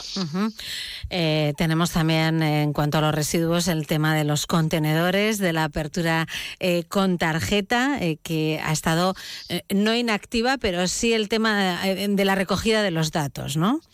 Eso es bueno. De hecho, sigue anonimizada. Desde que la Agencia de Protección de Datos nos dijo que no podíamos recoger el dato del domicilio que habría cada mm, contenedor, lo que hemos hecho es directamente no lo recogemos. Lo que hacemos ahora es, em, digamos, abrir el periodo de exposición pública o de, recibir mm, eh, las opiniones de, de las personas, partidos políticos, asociaciones o quien sea, pues para, para adaptar esa ordenanza y adaptarnos a lo que la Agencia Española de Protección de Datos nos dice, ¿no? que es que tenemos que recoger los datos para algo muy claro, que en este caso es avanzar hacia el pago por generación, para premiar a quien lo hace bien y para bueno pues eh, seguir manteniendo estas tasas de separación que con la tarjeta pues se disparan no son son buenísimas. O sea eso se, se confirma que que se tira más basura eh, o residuos a ese contenedor que se abre con esa tarjeta.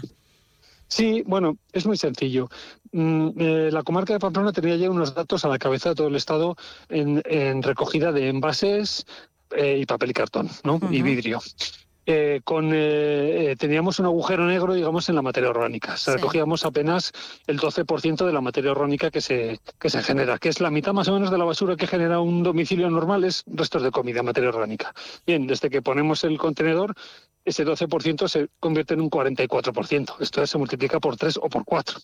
Entonces, bueno, los datos, la interpretación de por qué pasa eso es variable. Alguien dice que es por miedo, otros porque entra más gente al carro de reciclar, pero el caso es que se cuadruplica prácticamente la recogida de materia orgánica y eso es materia que no enterramos, que no contribuimos al cambio climático, etcétera, etcétera. Entonces, los datos son incontestables y están a disposición, son transparentes, la Mancuna nunca oculta nada y están eh, a disposición de todo el que quiera verlos.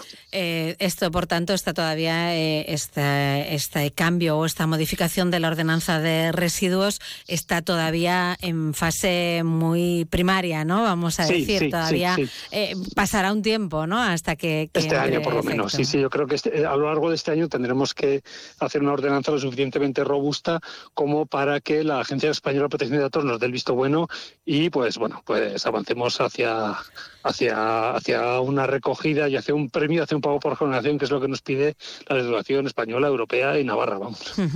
Eh, también podemos eh, contar que ahí se han instalado algunos contenedores mm, más accesibles, ¿no? En, en algunos puntos. Eso es. Bueno, desde aquellos tiempos en los que tirábamos la basura al pie de un árbol y entonces no había problemas de accesibilidad para prácticamente nadie, hasta hoy, ¿no? Con toda nuestra panoplia de contenedores de diferentes tipos, pues hemos hecho un largo camino que cada vez ha hecho, es verdad, un poco más complejo el tema de, los residuos, ¿no? de deshacerse de los residuos de casa. Entonces, en este caso, pues hablando con el CERMIN y pues mucho minar aquí y allá, hemos instalado una serie de contenedores adaptados, pues para tanto de, todas las fracciones, pues para que la gente con problemas de movimiento, de, visibilidad, de, bueno, de estatura incluso, pues lo tenga un poco más fácil, ¿no? Se trata de avanzar e intentar no dejar a nadie atrás.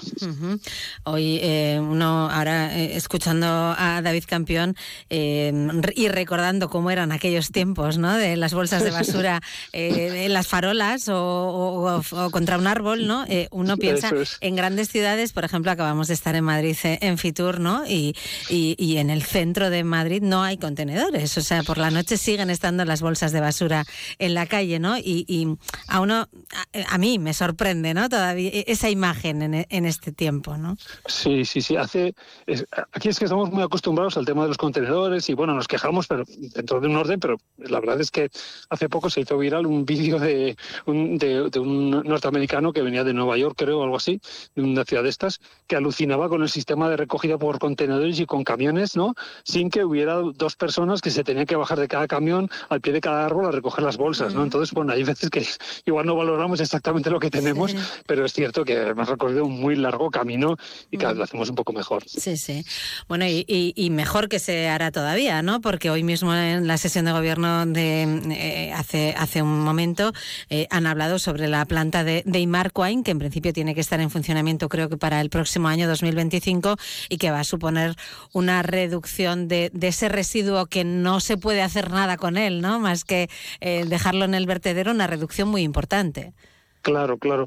Nosotros aquí en la comarca andamos, digamos, eh, en los puestos de cabeza siempre en, la recogida y ahora con la recogida orgánica que tenemos, me atrevería a decir que igual somos la comarca más así de población potente, más potente de todo el estado, casi seguramente somos los mejores, pero tenemos un lunar muy potente también, desgraciadamente, que es el tratamiento de los residuos. Enterram todo aquello que va al contenedor de restos se entierra sin tratar hoy en día. Y eso, es, bueno, yo lo asumo, es ilegal. Eso no se puede hacer, no se puede hacer, es ilegal y atenta contra el planeta y, de todo.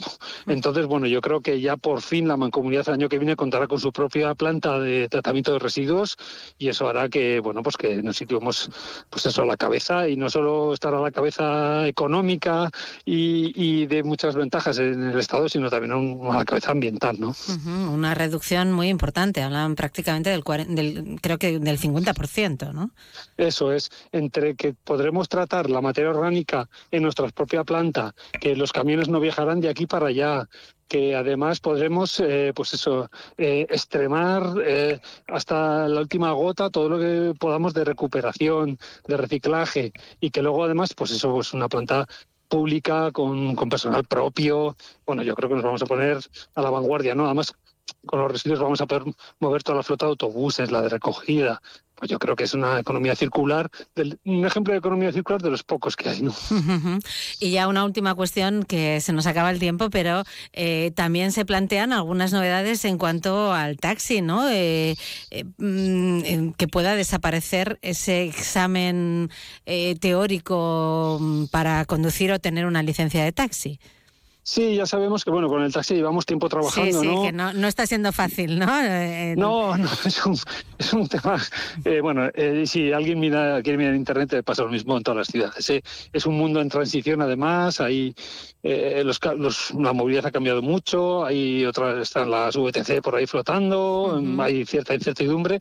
Y bueno, lo que estamos intentando, aparte de sacar este año ya eh, las 20 licencias que ya están adjudicadas, pues es vamos a quitar trabas no burocráticas a un examen del taxi que yo creo que ya no era sí, igual se había quedado un poco desfasado no pues eh, se estaba hablando preguntando por calles de Pamplona y cosas por el estilo y bueno hoy en día con un navegador cualquiera puede venir de, de cualquier sitio del mundo y por eso es hacer de taxista en- por lo menos en lo que se refiere a localizar las calles no y bueno pues yo creo que yo creo que los taxistas también lo van a los taxistas lo van a ver con agrado ¿por qué? pues porque va a facilitar la transmisión de licencias va a posibilitar que haya más gente interesada en el tema etcétera etcétera. Bueno, pues eh, hay trabajo, ¿no? Para este 2024 en la mancomunidad Aquí- de la comarca de Pamplona. Nunca falta Siempre hay, en la ¿no? mancomunidad. Nunca sí, falta. al final estamos muy pegados al ciudadano y, a, y a muchas cosas que son muy... Lo de la política es en la estratosfera, pero estos son villavesas, esto es el agua, estos son residuos, esto, bueno, en fin. Sí, esto son, es el día a son día. temas de nuestro día a día, efectivamente. Pues David Campión, presidente de la Mancomunidad de la Comarca de Pamplona, gracias por atendernos como siempre en Onda Cero. Muy bien, gracias, a vosotros. Un saludo. Más de uno Pamplona. Onda Cero. Alaiz Courier Envíos Urgentes. Trabajamos con la mejor red de envíos nacionales e internacionales, GLS. Estamos comprometidos con nuestros clientes dando los mejores servicios urgentes con gran profesionalidad y calidad. En Alaiz Courier no solo transportamos paquetes, también transportamos ilusiones. Consúltanos en el 948 23 50 05 o en www.alaizcourier.com. En Carolina ya estamos de rebajas. Toda la moda de esta temporada ahora de rebajas en Carolina. En Carolina los mejores precios para niños y niñas de 0 a 4 años. Aprovecha la campaña especial de bebés en juguetes, mobiliario, cochecitos. Carolina, en calle Estella 5, Pamplona. ¿Busca una empresa de construcción responsable y de confianza? Confíe en los profesionales de Conslau. Construcción de unifamiliares, reformas y rehabilitación de viviendas, locales comerciales, oficinas. Gestionamos proyectos, licencias de obra y subvenciones, financiación a medida, presupuestos sin compromiso. Porque la calidad no es cara, Construcciones Conslau. Teléfono 948 31 75 63 o www.conslau.com. Si buscas una mesa de comedor, en Muebles Polke seguro que la encuentras. Yo antes vivía en un piso pequeño y tenía una mesa de su tienda que recogida ocupaba poquísimo, pero se ampliaba un montón. Y ahora que tengo un piso grande, me cuesta decidir entre tantos modelos y opciones. Elige la tuya en Muebles Polke, en Polígono Mutilva Calle A y polke.com. Hola Carmen, ¿qué tal? Pues chica, vengo del médico y a mi padre le han prescrito una silla de ruedas. Vaya lío, esto ha cambiado. Me han dado un listado de ortopedias y no me aclaro nada. A mí me pasó lo mismo con un andador. Vete a Lorca Salud, ahí te lo explican todo, es una maravilla. Además, en Lorca Salud ya no tienes que pagar, solo la aportación si la tiene. Ya te explicarán todo muy bien en Lorca Salud. Lorca Salud Ortopedia, cuatro establecimientos a tu servicio. Lorca Salud Ortopedia, establecimiento colaborador con el Servicio Navarro de Salud. Resolución 694-2023. Eventazo CrossFit, los días 2, 3 y 4 de febrero en el pabellón Navarra Arena. Los mejores atletas nacionales e internacionales competirán por ser el equipo y persona más en forma del momento. Ven y disfruta además de charlas, stands, grupos de baile y otras muchas sorpresas. CrossFit en estado puro, como nunca antes lo habías visto. El 25% de las entradas será donado a la Asociación Esclerosis Múltiple de Navarra. Te compra tu coche, te compra tu carro, te compra tu buga. Te compra tu furgo, te compra tu moto, te compra tu auto caravan. ¿Te han hecho una oferta? Te la mejoramos. Has oído bien. Mejor precio garantizado y compromiso de pago en 24 horas. Ven a vernos. En el centro del polígono Mutilva, estación de servicio MG Mutilva Ripost. Somos una estación de servicio tradicional en atención al cliente, pero nuestros precios son low cost, insuperables en combustible de alta calidad. Estación de servicio MG Mutilva. Y según el importe que repostes, te llevas un regalo. MG Mutilva Ripost, en la calle central del polígono Mutilva, con fácil acceso. Ven a conocernos y reposta con nosotros.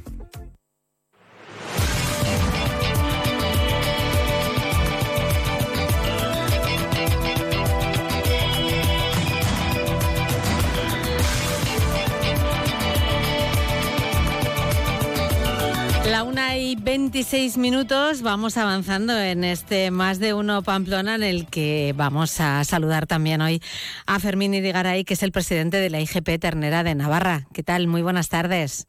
Buenas tardes.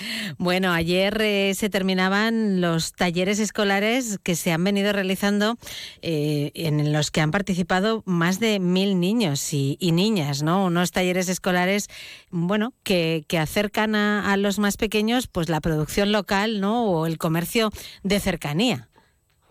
Sí. Eh, como bien has dicho, acercan a los más pequeños la producción local y además el conocimiento de cuál es la labor que desarrollamos los ganaderos y las ganaderas en, en el medio rural, cómo criamos nuestros animales, cómo los cuidamos, eh, durante cuánto tiempo están estabulados, durante cuánto tiempo están los terneros con las madres.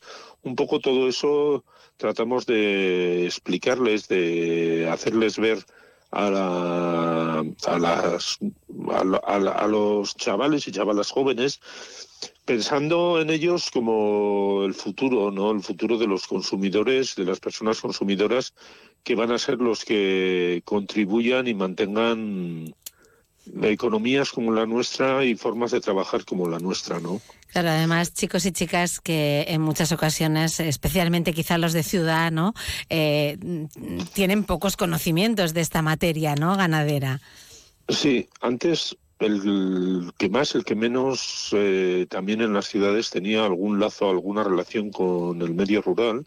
Hoy ya las nuevas generaciones, pues eh, esos lazos se van van desapareciendo, hay mucho desconocimiento, hay desarraigo también hacia eh, los pocos que puedan tener alguna relación con el con el medio rural, con los pueblos, eh, hay mucho desconocimiento y mucho de, desarraigo y creemos que es necesario actuaciones como las que hemos llevado a cabo porque al final se trata de conseguir que las personas consumidoras en el futuro tengan mayor responsabilidad eh, se sientan copartícipes también de lo que es el medio rural, no solo nosotros como actores principales de ese medio, sino ellos también de alguna manera con un consumo responsable contribuir al mantenimiento de ese medio rural. Uh -huh. eh, nos, nos, encontramos eh, en este momento, por lo menos, lo que nosotros percibimos es que estamos tratando con, con este grupo de gente, de personas,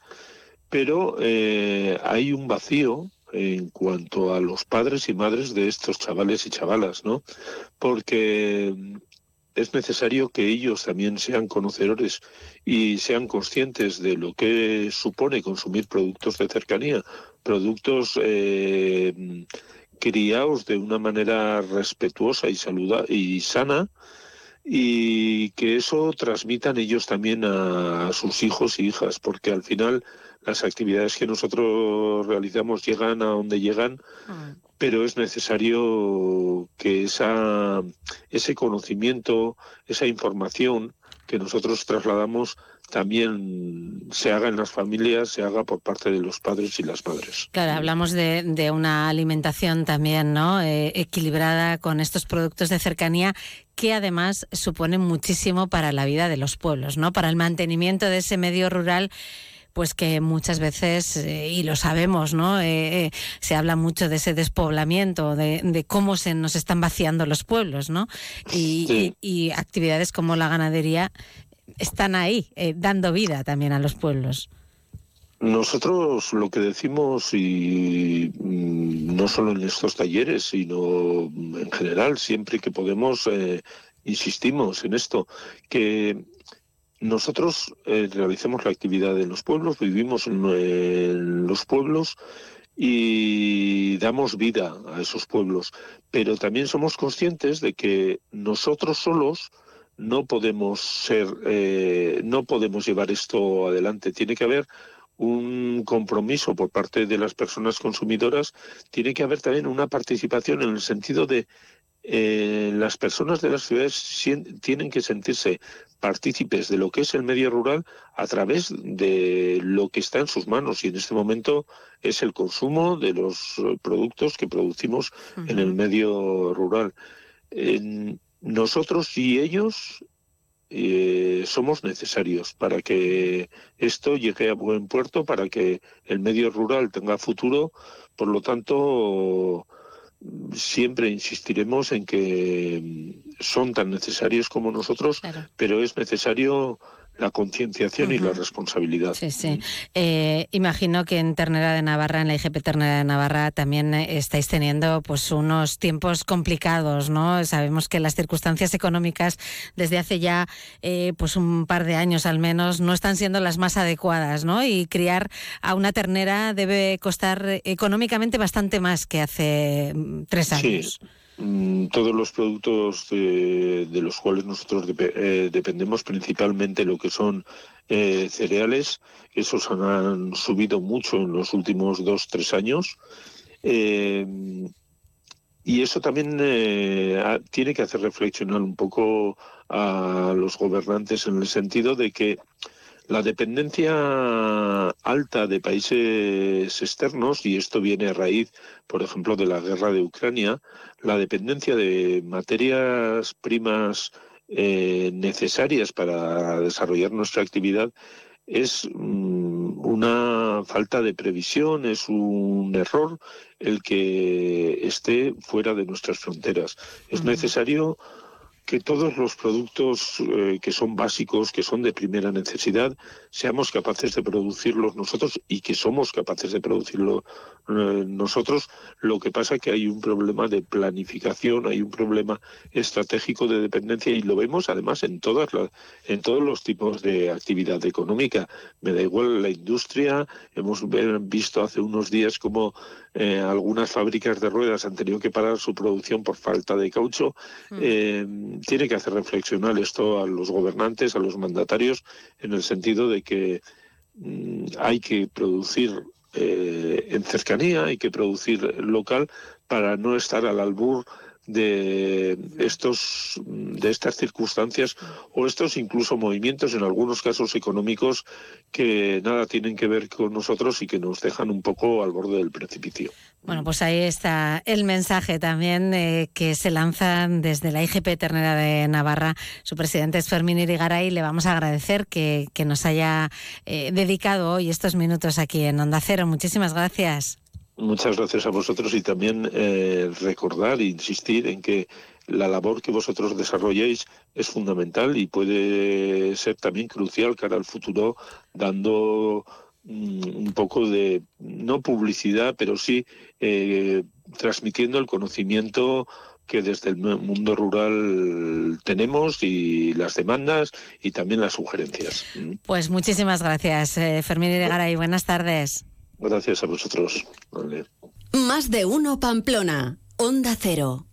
No esperes a septiembre. Comienza a estudiar en febrero y titula antes. Matricúlate a distancia en el Instituto Superior de FP Universae. Abierta convocatoria de matrícula para más de 50 titulaciones de FP. Entra en universae.com y contáctanos por teléfono o WhatsApp. Universae. Change your way. Comienza el nuevo año con estilo. Ven a Óptica Rousseau y pruébate la nueva colección de gafas RV. Increíbles hasta en el precio. Óptica Rousseau, Chapitela 21 y Avenida Bayona 9, Pamplona. Aprovecha esta fantástica oportunidad durante el mes de enero. ¿Qué es enamorarse? Enamorarse es descubrir que esta semana te descuentan el 50% del 50% en sofás, colchones y equipos de descanso en Muebles Rey. Y todo lo demás tiene descuentos del 15, 30 y 50%. Esta semana vuelve a enamorarte de tu hogar en las rebajas de Muebles Rey. En Leclerc, consulta los mejores precios en nuestra web y app. Hasta el sábado 3 de febrero, solomillo de vaca a 19,99 euros el kilo. Solomillo de cerdo a 9,99 euros el kilo. Calabacín a 2,39 euros el kilo. Lubina ración a 2,99 euros la unidad. Y bacalao Scray a 10,99 euros el kilo. Leclerc, la compra inteligente. Y este miércoles, aquí en Onda Cero en Más de Uno Pamplona, de nuevo hablamos de salud con Estudio Médico Navarro. Nos acompaña Lucía Fernández, que es la embrióloga de Estudio Médico Navarro. Muy buenas tardes. Muy buenas tardes, Marisa. Para hablar hoy del desarrollo y de la calidad embrionaria. Los embriones son muy protagonistas de muchas cosas, ¿no? Claro, efectivamente. Hace mucho que no hablamos de los embriones como tal y... Tan pequeños y tan importantes. Efectivamente. Así que bueno, eh, vamos a hablar un poquito de cómo se desarrollan, de la famosa calidad embrionaria y de, y de muchas cosas más. Entonces, bueno, para empezar, eh, ¿cuándo es necesaria realmente una generación de embriones fuera del útero? ¿vale? Porque todo esto que estamos hablando es de cuando los generamos en el laboratorio. Por ejemplo, si vamos a realizar una inseminación artificial o un coito programado, no estaríamos generando embriones fuera del laboratorio, directamente todo sucedería en el útero materno las situaciones o los tratamientos en los que estamos realmente necesitando generar embriones en el laboratorio serían los tratamientos de fecundación in vitro. ¿Vale? Bueno, como hemos contado alguna vez, hay dos tipos de fecundación in vitro. La fecundación in vitro convencional, en la que directamente lo que hacemos es extraer los ovocitos, procesar la muestra seminal y en el mismo medio de cultivo poner en contacto los óvulos y los espermatozoides para que los espermatozoides ellos solos, digamos, encuentren y entren dentro del ovocito. que para esto, pues bueno, se tienen que dar ciertas condiciones, una buena calidad seminal, una buena cantidad de ovocitos y demás. Que tenemos una peor calidad seminal, menor concentración, peor morfología, ovocitos de peor calidad también. Hacemos una FIF con ICSI, una microinyección, es decir, ahí es cuando los embriólogos seleccionamos uno a uno los espermatozoides de mejor calidad y mejor movilidad y los vamos introduciendo dentro de cada ovocito. Por eso hacen falta menos, ¿no? Y no hace falta que sea tan, tan buena la, calidad seminal. Y así es bueno como empezamos a generar estos embriones. ¿Cómo, se cultivan los, los, embriones? Efectivamente, una vez que ya hemos eh, empezado ¿no? esta generación hay que cultivarlos, hay que mantenerlos en unas óptimas condiciones de cultivo, esto es muy importante. Hay que tener unos buenos incubadores que mantengan unas buenas condiciones, que imiten lo mejor posible las condiciones que tendrían esos embriones en el útero. Pues tienen que tener ciertos parámetros de temperatura, eh, CO2, oxígeno, humedad mm, y demás. Y luego también es muy importante que los medios de cultivo que utilizamos sean de calidad, porque los embriones mm, necesitan diferentes nutrientes en función del desarrollo, del momento del desarrollo. No es lo mismo un embrión de un día que un embrión de cinco, ¿no? Entonces es importante darles un medio que, mm, que, tenga todas esas características. Entonces, bueno, nosotros a lo que hemos explicado el día que hacemos la, punción para sacar los ovocitos y la fecundación in vitro, le llamamos como el día cero del, desarrollo embrionario. Al día siguiente sería el día uno, que es el día que comprobamos si han fecundado esos ovocitos, es decir, si han reaccionado a ese espermatozoide que hemos introducido. Eh, en el momento en el que vemos que sí que han fecundado, ya se les llama cigotos, ¿vale? Ya serían embrioncitos. Entonces, en el segundo día de desarrollo es cuando empezamos a ver las visiones celulares muy importantes las divisiones celulares, que las células pues tienen que ser simétricas, tienen que haberse dividido correctamente. Un embrión de día 2 pues tiene unas cuatro células más o menos. En el día 3 ya tiene ocho el doble. El día 3 es muy importante, es el día que nosotros esto también llamamos a las pacientes para informarles de cómo va el desarrollo embrionario. ¿Por qué? Porque es el día que se empieza a expresar por primera vez el ADN masculino. Hasta ahora digamos que como que todo el trabajo no lo ha hecho el ovocito, menos justo el día de la fecundación todo, todo el trabajo lo ha hecho el óvulo. Aquí es cuando el espermatozoide empieza también a trabajar y podemos ver ¿no? pues si todo va bien, si tenemos algún factor masculino oculto, si el embrión tiene fragmentación, si no. Y también es muy importante el día 3. tres días, es que es un poco increíble esto. La verdad es que sí, la verdad es que sí. Tienen mucho mérito los pobres. y, y entonces el tercer día también es muy importante porque es cuando vamos a tomar la decisión de si vamos a transferir los embriones ese mismo día o vamos a hacer un cultivo largo a seguir manteniéndose en cultivo hasta, hasta día 5 o día 6. El día 4, pues bueno, el embrión justo se compacta antes de expandirse, que es lo que pasa en los 5 en el día 5 y el día 6. Estos dos días son muy importantes, es cuando el embrión ya se convierte en un blastocisto. ¿No? ¿Y qué es un blastocisto? El ansiado blastocisto. que las palabrejas aquí son también complicadillas. Sí, ¿eh? la verdad es que sí. Encima, es, vamos, todo el mundo quiere conseguir blastocistos de buena calidad. Al final, luego, cuando entras en este mundillo, enseguida te aprendes. Sí, sí, claro. Te aprendes las palabras. Eh, pues es un embrión ya que empieza a tener estructuras diferenciadas. Hasta ahora, pues lo que veíamos eran células, todas las células más grandes, más pequeñas, pero todas iguales. No, aquí ya no, aquí ya vemos dos estructuras. Uno lo llamamos trofoectodermo, que también es una palabreja. ¿eh? Ahí queda eso. Ajá. que el trofoectodermo eh, es lo que va a ser la placenta Ah, del, del bebé, ¿vale? Ajá. Entonces aquí ya vamos viendo un poquito. Y luego dentro de ese trofoectodermo vamos a ver una especie de bolita pequeña, que es la masa celular interna, eso es el bebé, ¿vale? Entonces, mm, durante todo este proceso en el que vamos llamando a las pacientes, comentándoles cómo va su desarrollo embrionario y demás, es importante que entiendan que cada vez vamos a tener menos embriones. Los embriones se van bloqueando en el proceso. Esto pasa in vitro y también pasa de forma natural. Por eso no todo el mundo se embaraza a la primera mm, de manera natural en su casa, ¿no? Los embriones se van bloqueando. Por ejemplo, por cada ocho bocitos, más o menos, la media es conseguir entre uno y dos embriones, ¿vale? Entonces, mm, es importante entender... Que tampoco quiere decir que no se vayan a bloquear ese 1 y 2, ¿o sí? No, ese 1 y 2 Ese- son, esos son los que se son los, consiguen. los que Vale, se consiguen, vale. los blastocistos. Sí, sí, en día 3 vale, se consiguen más, ¿vale? Pero si queremos llegar a conseguir estos embriones de 5 días, que son tan valiosos, porque tienen mayor claro. capacidad de implantar, em, pues tenemos que, tenemos que tener en cuenta que vamos a, a perder embriones. De hecho, de día 3 a día 5 se pierden más o menos el 50% de los embriones, la mitad, Ya. ¿vale? Pero bueno, esto es así, es natural y no pasa nada. Solo que entiendo que a veces las pacientes se asustan un poco, ¿no? Cuando, cuando hablamos de esto. ¿Y de qué depende que em, se decida eh, implantar el embrión en el día 3 o en el día 5? En principio, a priori, eh, escuchándote, parece que es más indicado el día 5, ¿no? Efectivamente, cada vez hay una mayor tendencia a transferir en, en día 5 por varios motivos. El primero, por el que hemos dicho, la mitad de los embriones que están bien en día 3 no llegan a día 5, entonces a lo mejor estamos transfiriendo embriones que no van a embarazar. Entonces las tasas de embarazo se reducen bastante. ¿Qué se hacía antes para contrarrestar estas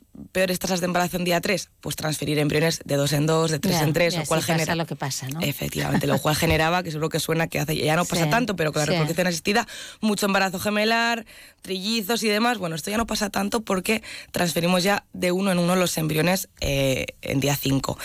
Eh, estos embriones, aparte de tener una mayor tasa de implantación, se nos es bastante más sencillo determinar su calidad. Nosotros siempre transferimos primero el embrión de mejor calidad. Como el blasto ya tiene estas dos estructuras diferenciadas, pues somos más capaces de determinar qué embrión es el que tenemos que transferir. Entonces, creo que está bastante claro. Efectivamente, la tendencia es transferir embriones en día 5, pero hay que mm, adaptarse a las necesidades de cada paciente. Por ejemplo, unos pacientes que tengan muy poquitos embriones, de poquita calidad, en el que no vamos a poder hacer una buena selección embrionaria porque no hay mucho donde elegir, Sí. aunque suene un poquito mal, pues vamos a transferir en día 3. Porque ¿para qué vamos a mantener el cultivo? ¿Para qué vamos a alargar el, el tratamiento si se pueden transferir en día 3 directamente? Y, y, bueno, intentar aumentar Ya, pues, ya, esas ya. tasas de embarazo. Pero tiene que ser nosotros solo transferimos en día 3 en casos muy individualizados, adaptados mucho a los pacientes y siempre que podemos procuramos ir a día Hasta 5 día porque tenemos los medios, los incubadores y, y la manera de, llegar bien a día 5. Siempre se habla, ¿no? O habláis de embriones de calidad. eh, ¿De qué, de, de qué hablamos sobre esa calidad? Efectivamente, la famosa calidad embrionaria. Pues eh, nos fijamos en varias cosas. Nos miramos mm, la calidad morfológica y también, o sea, la formita que tiene el embrión, las células que tiene, cómo están. También miramos la cinética, es decir, cómo se divide. Hoy en día hay incubadores que tienen un sistema timelapse que, digamos, graba estos embriones. Entonces ya no solo podemos ver cómo está el embrión, sino cómo se ha ido dividiendo, cómo se ha ido eh, dando, ¿no? Como la forma Sí. que tiene y por qué la tiene. Entonces, en día 3, si vamos a transferir en día 3, ¿qué queremos? Lo ideal. Estoy hablando del embrión ideal. Un embrión con ocho células, todas simétricas, lisas y que no tengan fragmentos, no estén ninguna célula rota, que no tenga fragmentación, ¿no? Eso sería lo ideal.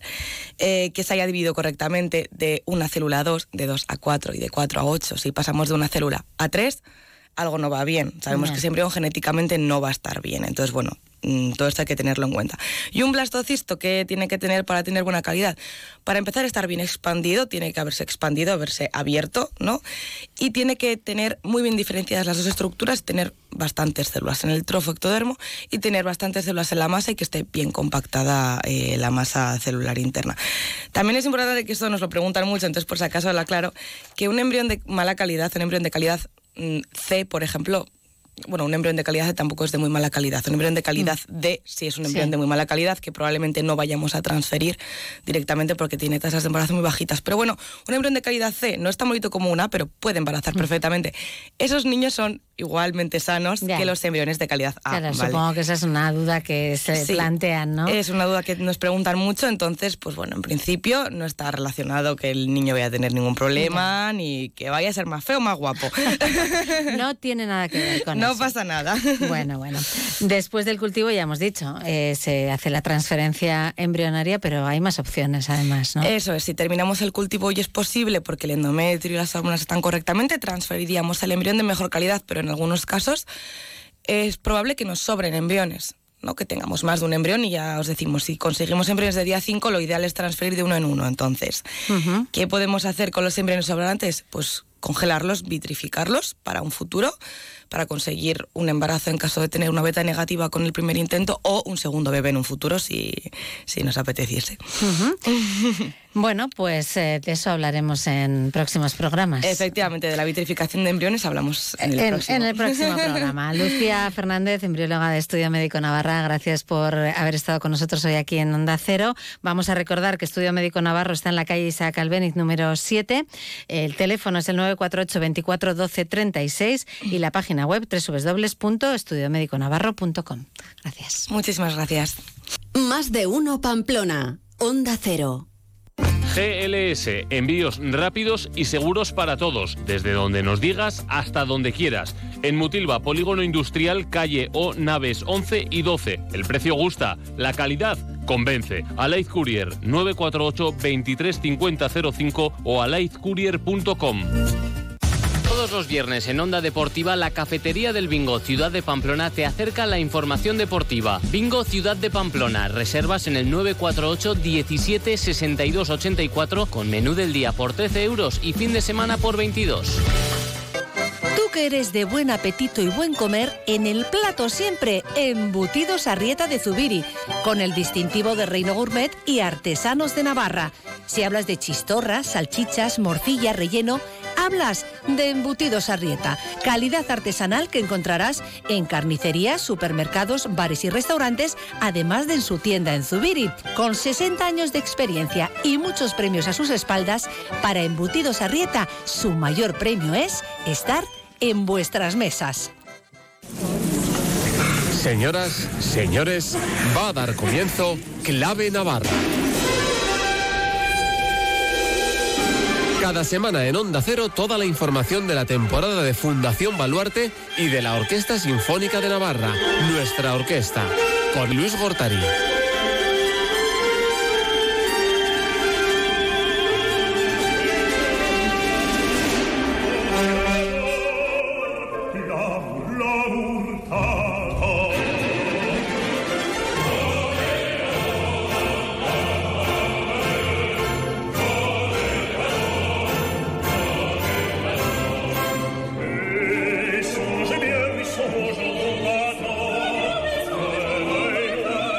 Gortari, muy buenas tardes. Muy buenas tardes, Marisa. Llega ya el día. Efectivamente, con este toreador.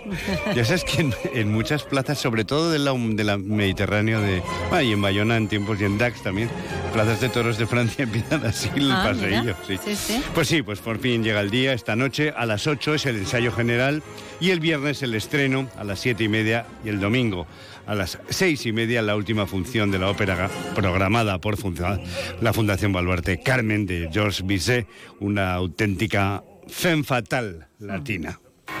¿Quiere que bailemos? Eh, Luego, señorita, ahora tengo un negocio pendiente con estos caballeros. Ojalá lo pierda todo. Bien, se han agotado las 3.000 entradas. carácter. Sí, pues verdad, Carmen. ¿eh? Sí. Y esas las, las de Chalar. Bueno, Bueno, que, eh, Que nos perdonen las de Chalar. Eh, que ¿eh? sí, que sí. Las de Chalar del siglo XIX que se fueron a Sevilla Vale. a trabajar a la tabacalera, sí. Bien, se han agotado, como decía, las 3.000 entradas para las dos funciones que combinan esta, eh, esta escenografía. mm, Bueno, pues tiene parte de tradición, pero también tiene parte de innovación. El escenario contamos con aproximadamente unas 170 personas. Los precios para ser una ópera son realmente excelentes para lo que es una función de ópera fuera de aquí.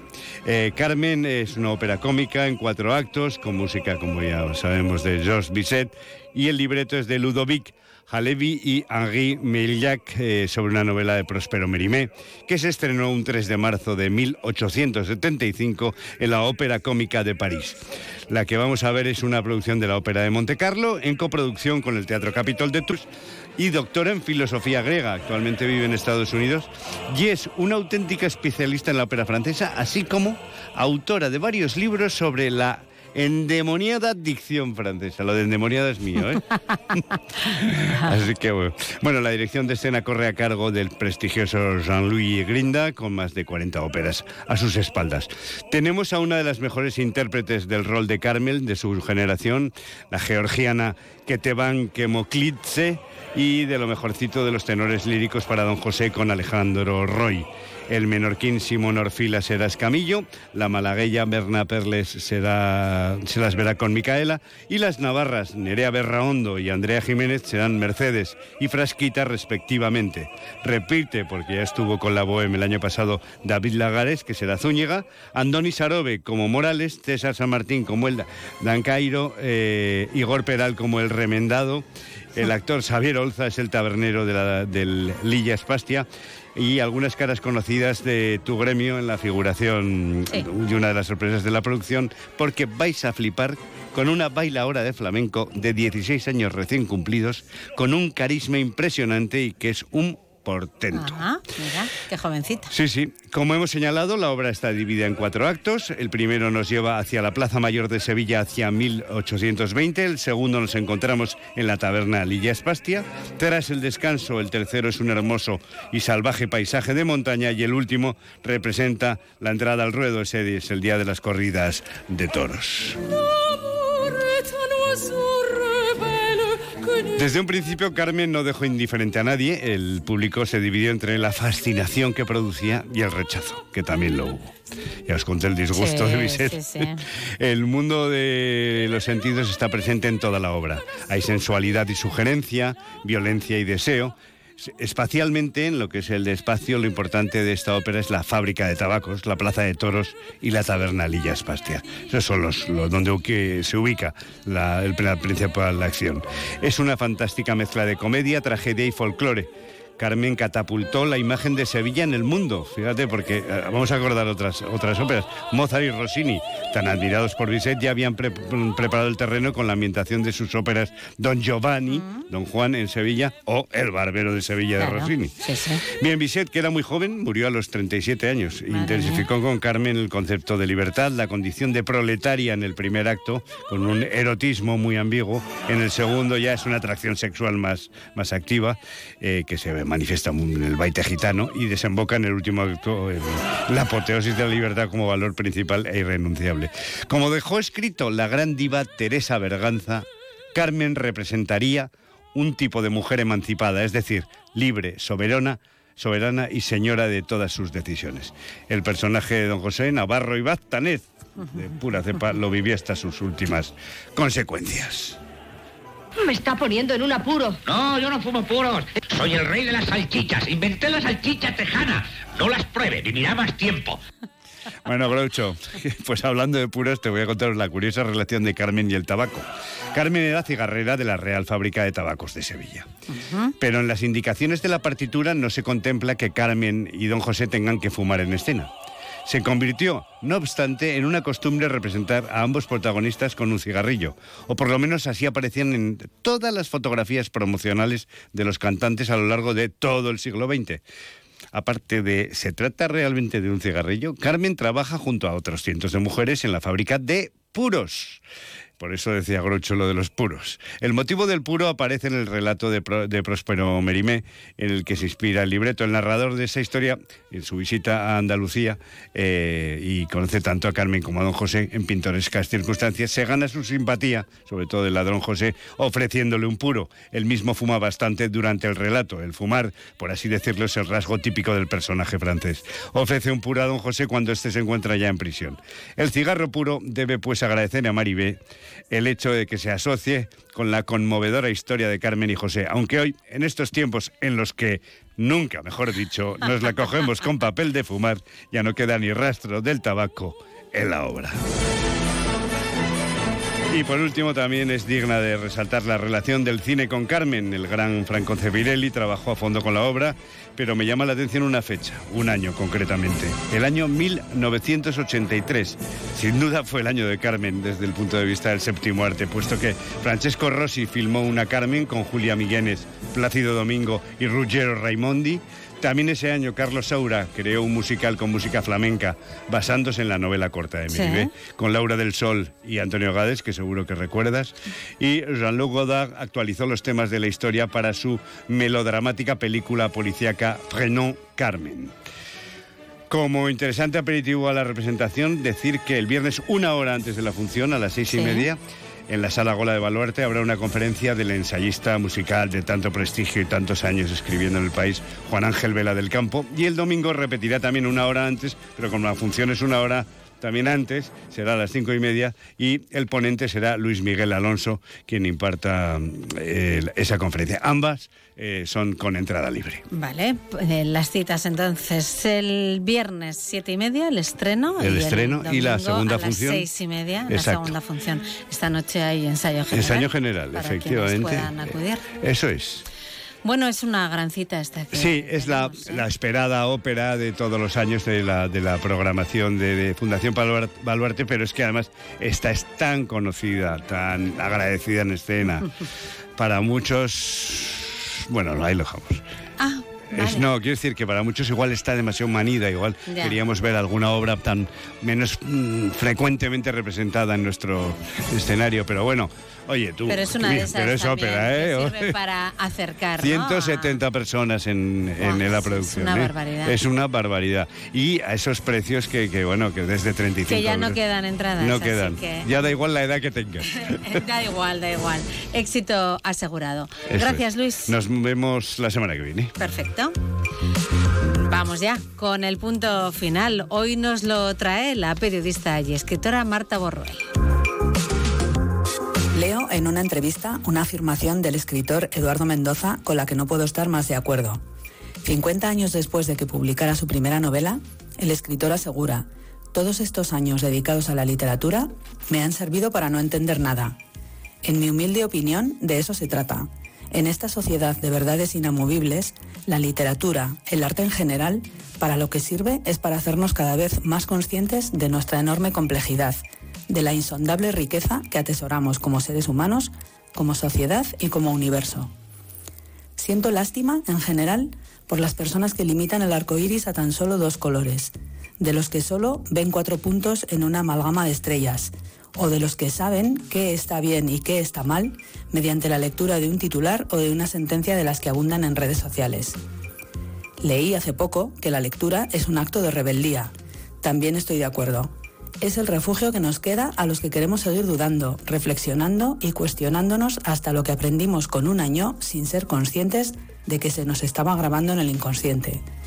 Admiro profundamente a Bayona, que ha sido capaz de coger una historia real, conocida por todos, varias veces representada, y aún así llevarla a un lugar en el que todavía te hace reflexionar más sobre preguntas que siempre nos hemos hecho y que aún no somos capaces de responder. ¿Cómo somos realmente? ¿Y quiénes somos respecto a los demás? Nos lleva a un lugar en el que la introspección, el alma, la espiritualidad se funden con la naturaleza y la lucha por la supervivencia. Creo que de eso se trata, y en eso debemos militar, en el pensamiento y la duda. No entender nada es lo que debería definirnos como personas. No entender no significa rechazar, todo lo contrario. Significa trabajar día a día por comprender, por aparcar las distintas realidades, por empatizar, sin dar nunca todo por sentado y sin pensar, por norma, que lo mío es lo correcto y los demás están equivocados.